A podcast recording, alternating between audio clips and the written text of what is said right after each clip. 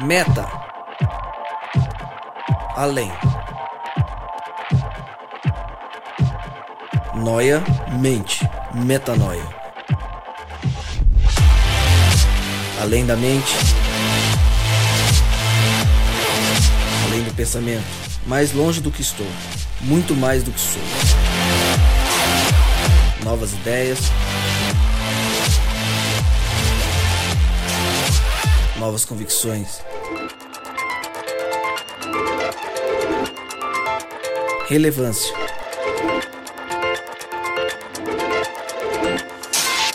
Plenitude. A busca pelo ideal.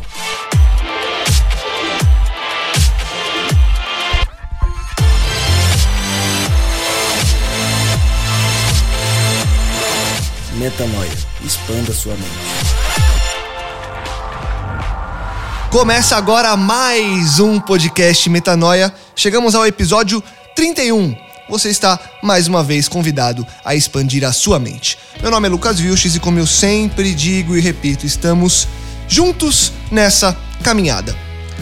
Venho aqui para apresentar para vocês uma série muito especial que a gente vai ter nos próximos episódios. Em alguns dos próximos episódios, a gente vai fugir um pouco do padrão estabelecido aqui no podcast Metanoia. Mas o motivo é muito bom, na verdade, eu diria que o motivo é excelente. É porque a gente recebeu exclusividade, exclusividade para compartilhar um conteúdo extremamente relevante, que a gente quer que você ouça e possa também expandir a sua mente com esse conteúdo. Então, vamos lá. Hoje a gente começa essa série especial. Serão cinco episódios disponibilizados em semanas intercaladas, ou seja, já que a gente chegou ao episódio 31, no 31, no 33, no 35, no podcast 37 e no Metanoia 39, você vai ouvir os próximos conteúdos dessa série. Entre eles, você vai ter nossas conversas de costume. Bom, essa série traz palestras do Fórum Começos à Criação, um evento extremamente especial que aconteceu na comunidade Nova Semente, onde pastores trouxeram à tona de forma profunda e com muita, mas muita metanoia os argumentos bíblicos a respeito de como tudo começou. Hoje, o episódio de hoje é como tema, tem como tema Gênesis 1, forma e conteúdo. Quem traz esse tema é o pastor Edson Nunes. E aí eu já digo para você que nesses episódios todos não teremos ele ao meu lado. Rodrigo Maciel não está aqui. Então, agora você ouve o primeiro episódio da série Começos à Criação. Gênesis 1, forma e conteúdo com o pastor Edson Nunes. Vamos falar durante o dia sobre criação, mas numa perspectiva um pouco diferente do que talvez a maior parte de vocês esteja acostumado, porque a gente vai falar somente da Bíblia, né? E aí nem sempre isso é um negócio que chama tanta atenção, mas legal que chamou a atenção de vocês. Bom, Gênesis capítulo 1, forma e conteúdo. Tem um, um, um indivíduo chamado Franz Rosenweig, e ele, junto com outro indivíduo mais conhecido, talvez, chamado Martin Buber, eles fizeram uma tradução da Bíblia, do original do hebraico, da Bíblia hebraica, né? É, só o Antigo Testamento, do do hebraico e aramaico para o alemão. Depois eles escreveram um livro chamado Scripture and Translation, é, escritura e tradução, é, exatamente discutindo elementos dessa, dessa tradução. E uma das frases do Franz Rosenwein no início do livro, uma frase muito interessante, ele diz o seguinte: Como algo é dito, não é periférico ao que é dito. Ou seja, há um, uma série de aspectos literários que são relevantes para o estudo da Bíblia e que muitas vezes inconscientemente são relegados a um segundo plano. Você foca muito na teologia, você foca bastante na mensagem teológica, mas você esquece de entender os aspectos literários. E na maioria, na, na verdade, na grande parte das vezes, esses aspectos literários eles vão servir de ajudantes para entender um sentido maior ou até mais profundo do texto. Então é importante a gente trabalhar a Bíblia assim como uma obra literária também. É, o primeiro problema que a gente tem quando a gente fala disso é que os hebreus não deixaram um manual é, de poética, né, um manual literário, nem explicando como eles escreviam, é, narrativa, nem explicando como eles escreviam poesia. Então, esse é um primeiro problema sério. Não tem um manual de poética hebraica para a gente discutir. Então, muito do que a gente vai fazer, e esse acaba sendo muitas vezes uma acusação que os críticos, os teólogos fazem ah, ao estudo literário do texto, é muitas vezes colocar nomes em certas é, nuances narrativas, em certas características literárias, que talvez não sejam nomes que reflitam o que eles pensavam, mas enfim, acabam por definir muitas das coisas que eles faziam com o texto. E quando a gente pensa nas duas principais uh, uh, linhas literárias, vamos dizer assim, você tem a prosa e você tem a poesia, né? Então, o que, que é prosa? O que, que é poesia? Na nossa cabeça uh, ocidental, isso é muitas vezes mais fácil de definir, porque acaba sendo visual. Então você bate o olho no texto, você sabe se é prosa, você sabe se é poesia, porque a poesia ela tem uma organização diferente da prosa. Infelizmente no hebraico isso não é, é não é o que acontece. A prosa e a poesia não têm uma organização formal diferente.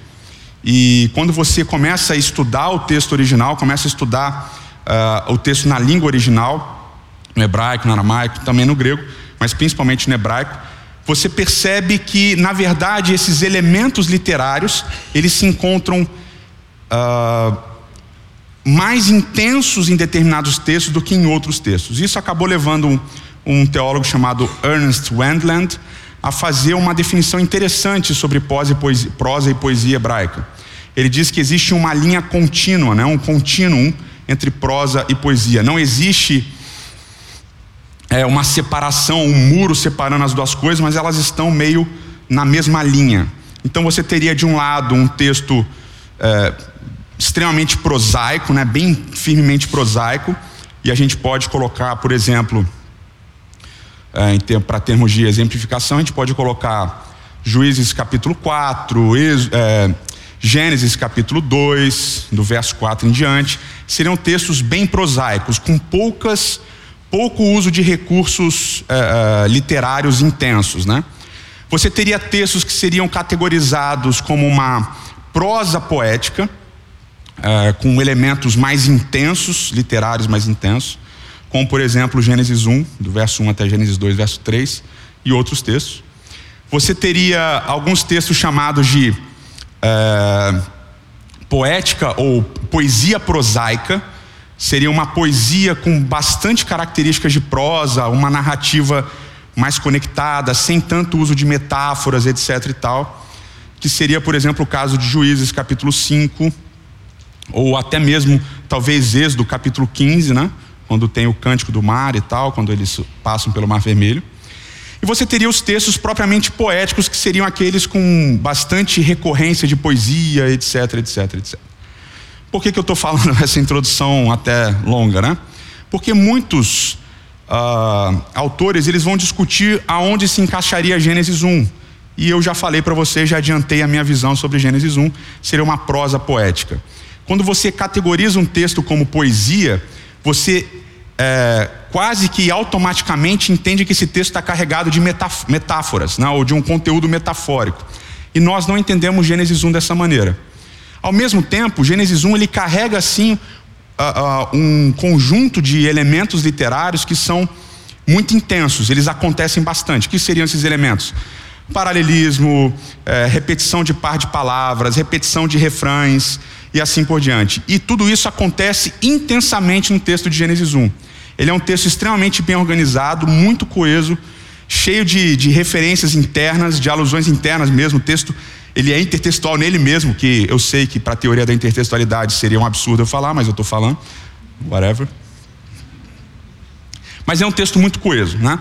Então, uh, essa, uh, essa classificação de Gênesis capítulo 1 como uma, uma prosa poética é importante para a gente entender, em primeiro lugar, uh, características literárias acontecem aqui de uma maneira mais intensa do que um texto prosaico, e não, Gênesis 1 não se trata de uma poesia por não ter uh, recorrentemente o uso de metáforas, né? Isso é bem importante. Bom, uh, continuando, né? Quando a gente fala de gênero literário, né? Então muitas vezes o texto de Gênesis 1 é classificado como um, uma fábula ou uma, uma um conto uh, primitivo, né? Cosmogônico, etc. e tal, falando da, da, da criação do, dos mundos e do nosso mundo propriamente dito. É uma fábula. Infelizmente, quando você lê, infelizmente para eles, né? Mas felizmente para quem gosta de estudar o texto bíblico, Uh, quando você lê Gênesis 1 mais profundamente, você percebe que ele tem característica de um gênero literário que acaba casando muito bem com o resto do livro de Gênesis, que é relatório. Gênesis 1 ele funciona como um relatório, é como se fosse uma prestação de contas. Então, quando você estuda a forma literária, a estrutura literária do livro de Gênesis, funciona assim: Deus diz o que vai fazer, e na sequência apresenta o que Deus fez. Deus diz o que vai fazer, na sequência apresenta o que Deus fez.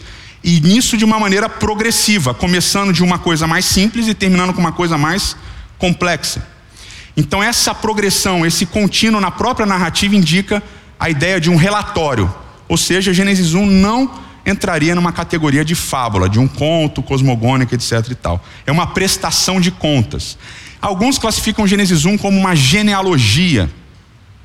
E isso encaixa muito bem com o livro de Gênesis. Genealogia é quase como se fosse um relatório, né? um relatório Genealogia seria quase um, um subgênero, eu estou exagerando, mas seria quase como um subgênero de relatório. E por que isso é importante? Porque o livro de Gênesis ele é dividido em 12 partes, quando você considera o uso da expressão Toledot, ou gerações. Ah, então, eu espero que vocês estejam com a Bíblia, né? Sinceramente, vamos abrir aí na Bíblia para a gente ver algumas coisas aí.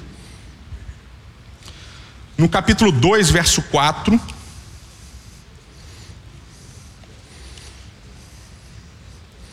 capítulo 2, verso 4. Nós lemos lá então: essa é a gênese dos céus e da terra.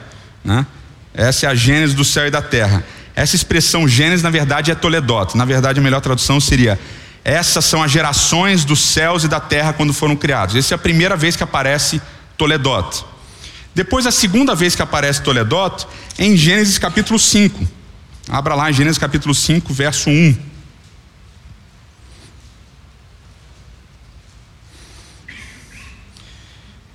Essa é a genealogia de Adão, no dia em que Deus criou o homem, a sua semelhança, etc, etc, etc. Depois abra lá em Gênesis capítulo 6, logo na sequência, verso 9. Essas são as gerações de Noé. Noé era um homem justo e íntegro, seus contemporâneos, Noé andava com Deus, etc, etc. Próxima sessão, só para vocês verem início do capítulo 10, verso 1. São essas as gerações dos filhos de Noé. Então, novamente, Toledot, são essas gerações. No próprio capítulo 11, agora na sequência, no capítulo 11, você tem no verso 10, novamente, são essas as gerações de Sem. Então, Toledote de novo. Depois no verso 27, são essas as gerações de Terá, Toledote de novo.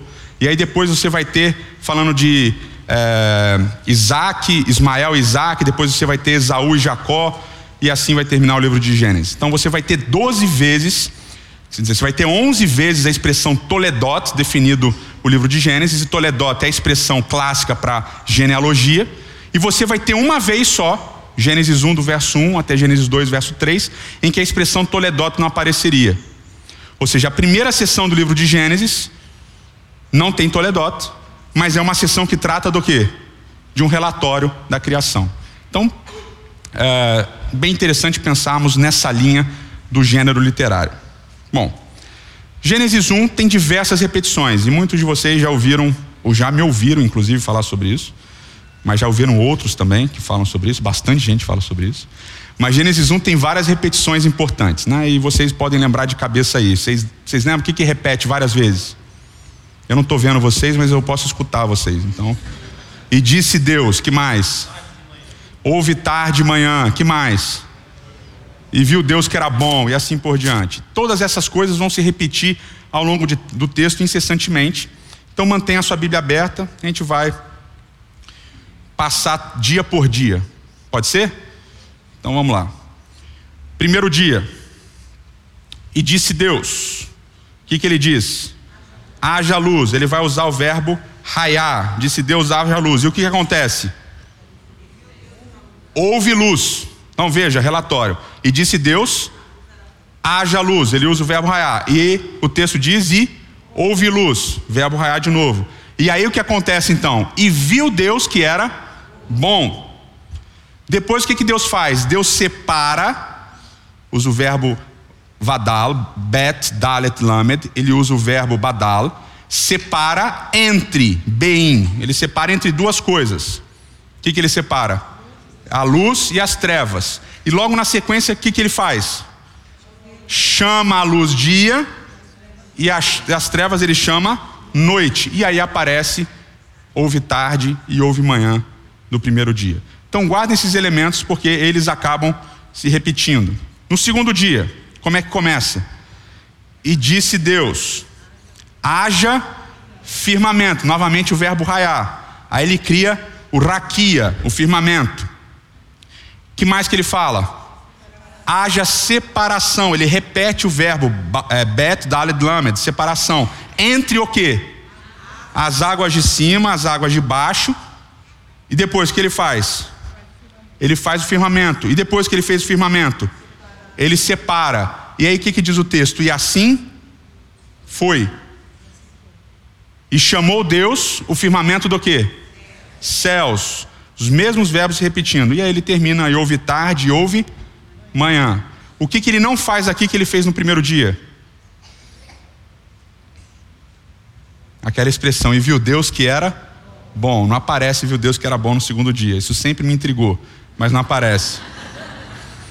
É interessante. Agora, veja, ele repete no primeiro dia e no segundo dia várias vezes o verbo raiar. Ele repete uh, o verbo chamar, nomear. Ele repete a ideia de divisão entre. Uh, então, o primeiro e o segundo dia, embora sejam coisas diferentes, eles estão altamente conectados pelo uso dos verbos. Tá? São basicamente os mesmos verbos que aparecem no primeiro dia aparece no segundo dia, mas para elementos diferentes. Vamos continuar agora, agora é o terceiro dia. Então vamos lá para o terceiro dia. Começa novamente, e disse Deus, e agora o que acontece? Ele não usa o verbo raiar, ele usa um outro verbo, que é o verbo kof, vav, re. É o verbo se ajuntar. Disse Deus, se ajuntem as águas se ajuntem as águas. E o que, que, o que, que vai acontecer? Que a terra, ou que seja vista a terra, ele vai usar o verbo raá, que ele usou antes, no verso 1, para dizer que Deus viu que era bom. Então a terra vai aparecer, a terra vai ser vista. E quando a terra é vista, como é que o texto chama a terra? Porção seca, em hebraico, abaixar. Então a terra é chamada de porção seca. E abaixar um substantivo que vem de um verbo, que é um verbo que significa fazer seco ou tornar seco. Então, quando a terra surge aqui em Gênesis capítulo 1, ela surge como? Seca. O que é uma terra seca? Sem cobertura, sem nada em cima. Mas o que são os vegetais? São formas de vida. Então a terra, como falou aqui, alguém falou aqui, agora eu tô, agora eu vendo vocês melhoraram aqui. Sem vida, não tem vida. Em cima da terra não tem vida, ela é uma porção seca. Não tem nada, não tem nenhuma cobertura, portanto ela não tem vida. Não tem nada ainda nas águas também. Mas a terra, quando aparece, aparece sem vida. Isso é muito importante, porque eu vou falar daqui a pouco. Guardem isso daí. Quê? Ah, muito bom. Seu nome é? Cristiane, muito bom.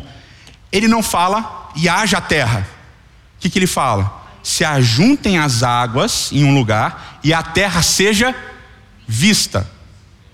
Ou seja, a terra aparece, já estava lá, mas agora ela vai ser vista. Então o texto está me dando linhas, da onde começa e para onde eu estou indo. Qual é a segunda ordem que ele dá no terceiro dia? Veja que no primeiro e no segundo dia ele dá apenas uma ordem, mas ele faz várias coisas. Ele dá a ordem para que haja, ele separa e ele chama.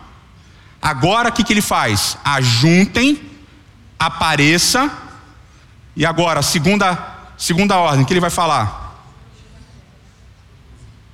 vai mandar a terra produzir. A terra é primeiro chamada de Eretz, ou seja, essa porção seca que aparece separada das águas é chamada de Eretz, de terra. Onde é que apareceu Eretz antes? Gênesis 1, verso 1 e Gênesis 1, verso 2. E disse Deus, e no princípio criou Deus os céus e a terra, Eretz, e a terra, Eretz, era assim forma aí vazia. Então já apareceu a terra antes, a gente vai voltar nos dois primeiros versos. Vamos primeiro terminar aqui. Mas a terra já apareceu, agora ele retoma. Essa Eretz que apareceu em Gênesis 1, verso 1 e 2, é na verdade uma e abaixar, é na verdade uma porção seca, sem nada em cima, sem vida em cima. Ok? E vai ser importante para depois a gente voltar para uma expressãozinha bem controversa. Ao ajuntamento das águas, Deus chama o quê? Mares.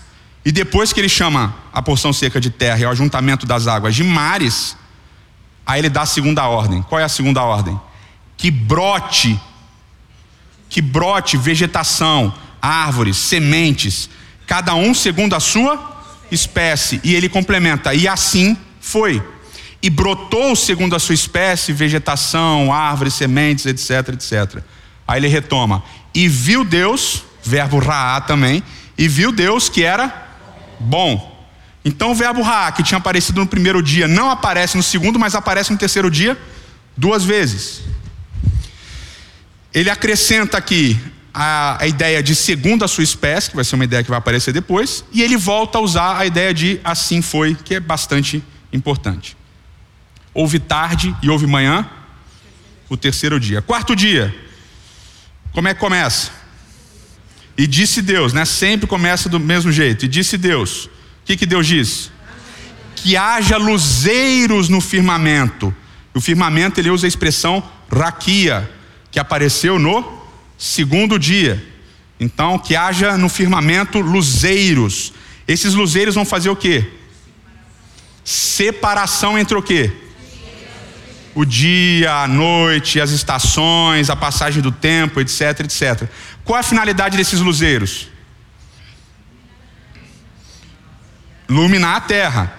Então eles vão iluminar a terra, vão marcar a passagem do, do tempo. E onde é que eles vão ficar?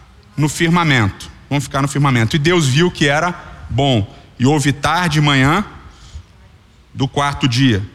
E aí quando a gente vai para o quinto dia, uh, verso 20.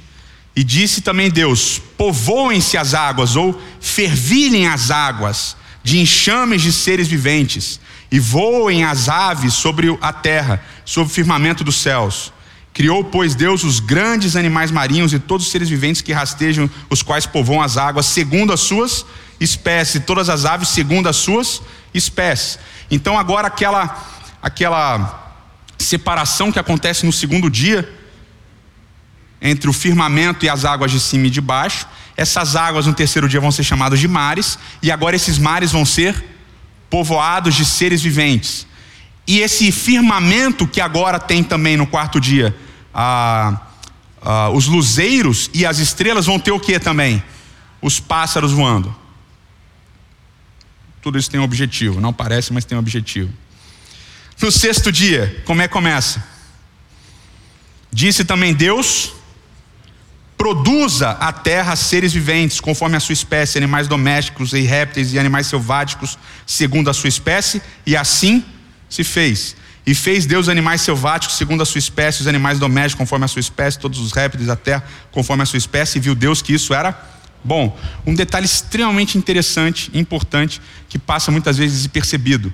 No terceiro e no sexto dia, Deus tem uma parceira na criação. Essa parceira é a terra. A ordem é para que a terra produza vegetação, e a ordem aqui no terceiro dia é para que a terra produza os animais. É muito interessante porque na próxima palestra o pastor Reinaldo vai fazer, o doutor Reinaldo vai fazer, ele vai mostrar que no capítulo 2 também é exatamente a terra que vai produzir o homem, vai produzir também os animais. Os animais também vão sair da terra.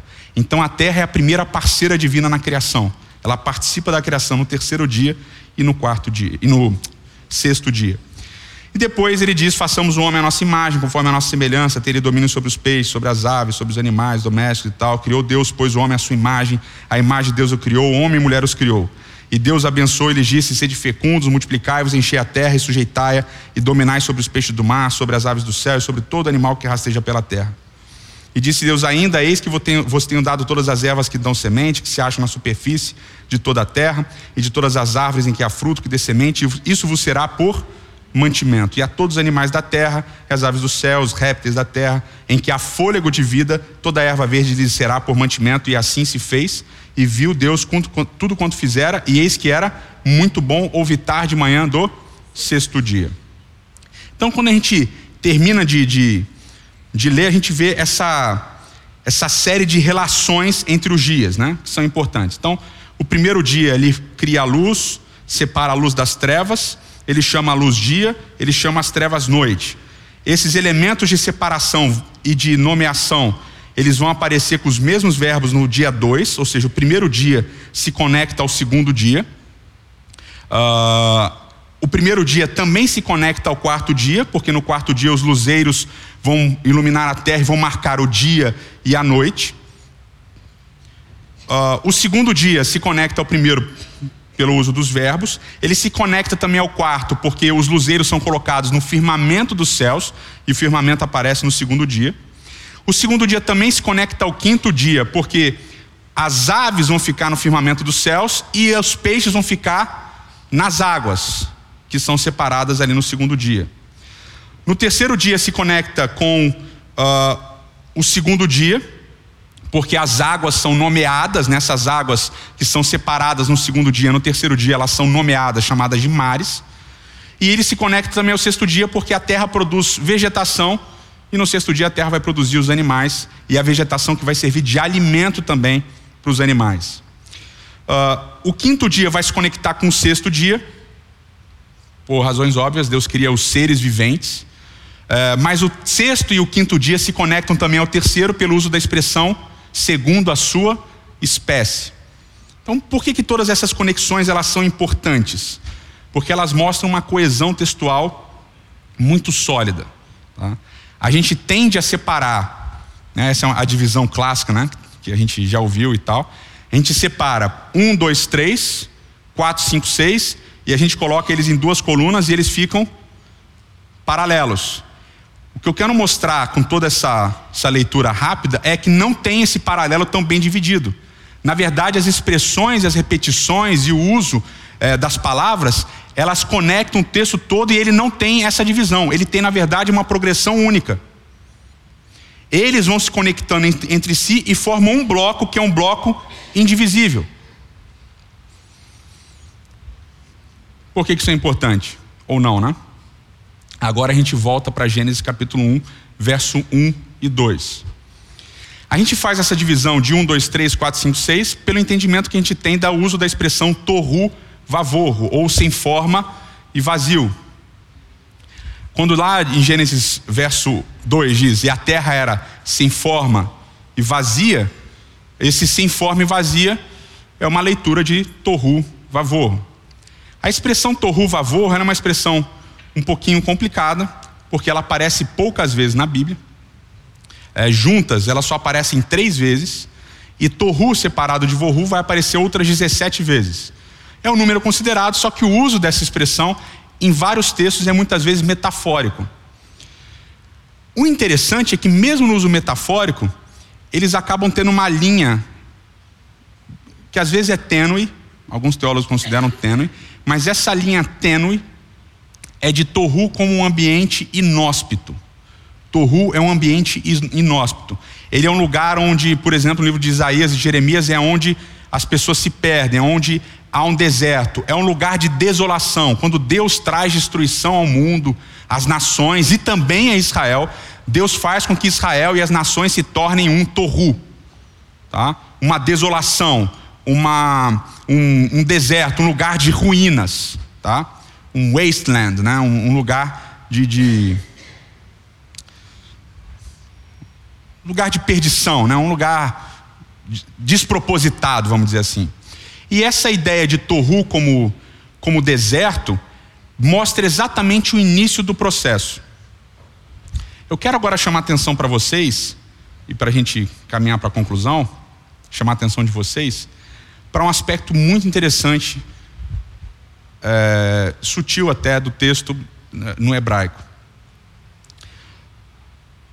A gente tem uma, uma, uma conjunção em hebraico que chama conjunção vav. Tá? Essa conjunção vav é o nosso tradicional e. Né? E pode ser traduzida também por mas, etc, etc. Mas é basicamente e. E esse vav ele funciona muitas vezes conectando as palavras e tem uma regra desse vav, chama a regra do vav é, consecutivo. É quando esse vav está ligado ao verbo. Quando esse vav está ligado ao verbo, ele ajuda a gente a entender a, a, o aspecto de passagem de tempo, é, ou seja, se eu tenho um verbo que está falando de uma ação incompleta, mas eu tenho um vav consecutivo antes dele, então a ação é completa. Então ele me ajuda a entender que no hebraico é bem interessante isso, inclusive. Na verdade, tem nada a ver com a palestra, mas é, é interessante. Você tem você não tem a ideia de, de, de, passado, futuro, do jeito que a gente tem o verbo, né? No português. A gente tem a ideia de uma ação completa e de uma ação incompleta só. Então só tem dois tipos de ação: uma ação que já aconteceu, que já terminou, na verdade, e uma ação que ainda não terminou, que pode estar acontecendo ou que vai acontecer, mas ela não terminou. ok? Talvez ela não tenha nem começado, mas ela não acabou ainda. Então esse VAV ele vai ajudar a gente a entender esse, esse modo verbal do verbo que vem depois. Por que isso é interessante? Quando você começa a estudar o VAV e o uso do VAV, você percebe o seguinte: quando o VAV vem junto com o verbo, para ajudar a gente a entender esse modo verbal, etc., o texto anda. É uma figura de linguagem, óbvio, né? O texto não anda. Mas o texto ele se move, a ação se desenvolve, compreendem? A ação se desenvolve. E quando esse VAV aparece ligado a substantivos ou adjetivos, o texto para vai ter uma explicação do texto, vai ter uma, um parênteses dentro do texto, ok? Esse parênteses ele não é, esse parênteses ele não começa muitas vezes uma nova sessão, uma nova história, etc. Mas ele explica alguma coisa que foi ou afirmada no verso anterior ou que vai ser discutida posteriormente, ok? Então ele divide o texto não em duas sessões diferentes, mas em duas microsessões diferentes ele marca a transição do texto. Sabe quantos vavs ligados ao substantivo você tem em Gênesis 1 até Gênesis 2, verso 3? Um. Muito legal. Isso acontece raríssimas vezes. Geralmente tem bastante desses vavs. Então ele acontece no verso 1, no capítulo 1, verso 2. Então diz assim: No princípio criou Deus os céus e a terra. Aí ele fala: E a terra era sem forma e vazia. E havia trevas sobre a face do abismo. E o Espírito de Deus parava por sobre as águas. Aí ele volta. E disse Deus: haja luz. E houve luz. Então ele está sempre conectado com os verbos, a não serem um, dois. Por quê? Qual é a frase de movimento? No princípio criou Deus os céus e a terra. Então ele está dando início ao movimento. Antes de continuar falando dessa criação, o que, que ele explica? A terra. Então a terra era o que? Torru vavorro. Ela era inóspita. Ela era desértica. Ela era sem vida. E por que, isso é importante? Porque o que começa a acontecer a partir do Gênesis 1, verso 3, do primeiro dia, é que a terra passa a se tornar habitável e principalmente a terra passa a se tornar, a ter vida. Então qual é o, o processo que vai. Opa! Qual é o processo que está desencadeando aqui? Com essa pequena explicação que parou o texto. Ele está dizendo para você o que Deus vai fazer a partir dali. Então ele criou, como que ele criou, o que ele criou, qual é o objetivo do que eu vou falar agora? Qual é o objetivo do que eu vou falar agora? Ele fez uma coisa que não era habitável se tornar habitável. Ele fez uma coisa que não tinha vida passar a ter vida. Então qual é o sentido de Baraque, desse criar? No princípio criou Deus os céus e a terra. Não é que ele Vejam, é óbvio que Deus pode fazer as coisas do nada. É óbvio que Ele pode fazer qualquer coisa do nada. Ele não precisa de nada para fazer nada. Quer dizer, para fazer tudo. Não precisa de nada para fazer tudo. Então ele faz do invisível, como diz Hebreus, ele faz o visível. Vocês entendem isso? Mas qual é o sentido aqui desse bará? É essa transformação que ele vai trazer para a terra. E só ele pode trazer essa transformação. Uma, um lugar que não, é, que não é possível ter vida, passar a ser possível ter vida. Ou seja, só ele pode fazer o que não tem vida passar a ter vida. E exatamente esse é o processo do texto. E isso vai culminar na forma mais elevada de vida do capítulo 1. Qual é a forma mais elevada de vida do capítulo 1? O homem. Por quê? Porque o autor faz questão de dizer que o homem foi criado à imagem e semelhança de Deus. Ele é nefesh hayah, ele é alma vivente, como os animais são. E a gente entende Eclesiastes quando Salomão fala que o, o, o, o fôlego de vida volta para Deus, assim como dos animais, é a mesma coisa, porque o homem e os animais são nefesh eles são almas viventes. Mas ele tem uma diferença. Qual a diferença? Ele é a imagem e semelhança de Deus. Então tem um diferencial. Tem um processo que culmina numa forma mais complexa, vamos dizer assim, de vida. E aí, depois de criar todos esses esses padrões, depois de criar todos esses refrães que vão se repetindo, depois de falar de toda essa organização, depois de falar de toda essa transformação do que não era possível para o que agora é possível, o que, que ele faz?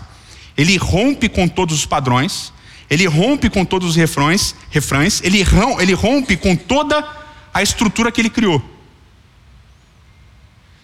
E ele fala do sábado capítulo 2 de Gênesis, diz assim: Assim, pois, foram acabados os céus e a terra e todo o seu exército, e havendo Deus terminado no dia sétimo a sua obra que fizera, descansou nesse dia de toda a obra que tinha feito. E abençoou Deus o dia sétimo, santificou, porque nele descansou de toda a obra que, como Criador, fizera. Quando ele rompe com toda a estrutura que ele tinha criado, uma estrutura tão coesa, tão bem feita, tão bem organizada, quando ele rompe com toda a estrutura literária, o que, que ele está passando para você, leitor? Que existe sim um propósito para aquele relato. Aquele relato, aquele relatório da criação é para apontar para o quê? O que, que é o mais importante de tudo? É o sábado. O sábado é a culminância do primeiro relato criativo. Então, qual é o propósito do relato criativo de Gênesis 1? Qual é a função? Mostrar que onde não tinha nada, onde não tinha vida, onde não tinha possibilidade de vida, agora tem possibilidade de vida. E principalmente enfatizar um tempo divino, que é onde Deus descansa. Todas as ações de Deus, em Gênesis 1, verso 3 até Gênesis 1, verso 31, são relativas ao que ele cria, ao que ele faz, transformando onde não tinha vida para um lugar que, que tem vida. E do capítulo 2, verso 1 até o 3, a ação de Deus não é em relação à criação, a ação de Deus é em relação a Ele mesmo. Ele descansa. E por isso Ele abençoa e Ele santifica. Então a gente percebe que o autor ele cria uma estrutura para mostrar que existem seis dias, e ele cria um rompimento de estrutura para mostrar que existe o sétimo o dia. Então a mensagem principal é: existem seis, e existe o sétimo.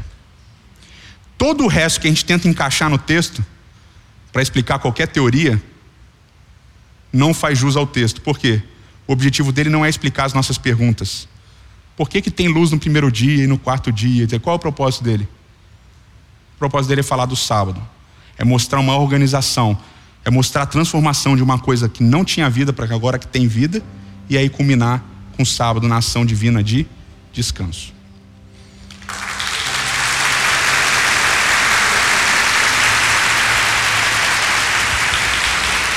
É isso aí, muito conteúdo para digerir, eu sei muita metanoia, muita coisa nova, muita informação. Então, se sobrou alguma dúvida, se surgiu alguma dúvida também, mande seu e-mail para a gente, podcastmetanoia.gmail.com. Fique ligado que semana que vem tem muito mais pela frente, mais um conteúdo do Fórum Começos, a criação no episódio Metanoia 33. Semana que vem a gente volta com nossa reunião de costume. Lembrando você que toda terça às 8 da noite um novo episódio é lançado. E não se esqueça que você pode acessar todos os nossos conteúdos direto no nosso site, portalmetanoia.com.